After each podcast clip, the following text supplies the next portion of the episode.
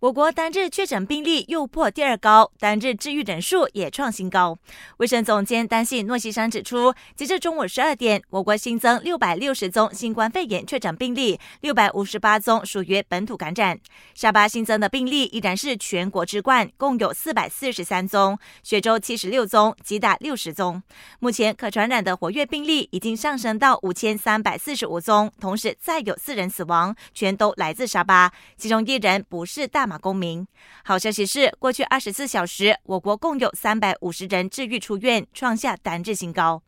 另外，国家安全理事会决定，从后天十五号开始，爆发感染群的槟城扣留犯监狱及位于槟城东北县的监狱宿舍将落实加强行管令 （EMCO），预计两千八百人受到影响。到时，所有人限制进出监狱，而监狱官员进出都需要根据 SOP。监狱的食物将由天灾管理委员会提供。尽管我国疫情越来越严重，但首相丹斯穆尤丁重申。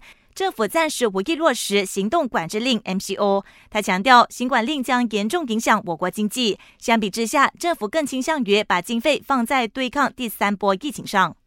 我国外交部长纳杜西西沙穆丁今天与中国国务委员兼外交部长王毅就两国的合作关系进行深入探讨，包括加强后疫情时代的合作、新冠肺炎疫苗等。西沙穆丁提到，中国政府同意，一旦研发成功，将优先向我国提供中国生产的新冠肺炎疫苗。